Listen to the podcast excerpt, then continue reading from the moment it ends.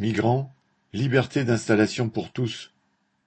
Le 3 mars, 202 personnes naufragées ont été secourues dans le détroit du Pas-de-Calais, évitant de justesse un nouveau drame comme celui de novembre, où 27 personnes s'étaient noyées dans la Manche. Aucune place d'hébergement d'urgence ne leur a été proposée.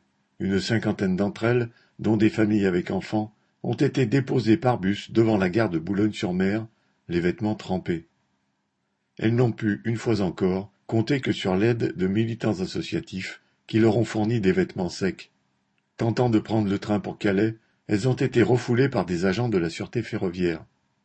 La SNCF a bien annoncé la gratuité des trains pour les réfugiés, mais uniquement pour ceux de nationalité ukrainienne.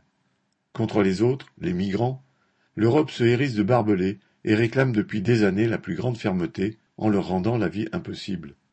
À Calais, la municipalité a empêché les associations de leur distribuer des repas.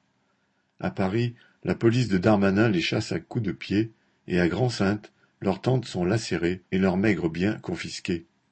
Qu'elles soient ukrainiennes aujourd'hui, afghanes, syriennes ou irakiennes hier, ces populations fuient le chaos engendré par la domination impérialiste sur l'ensemble de la planète.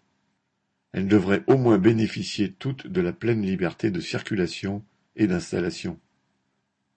David Mencas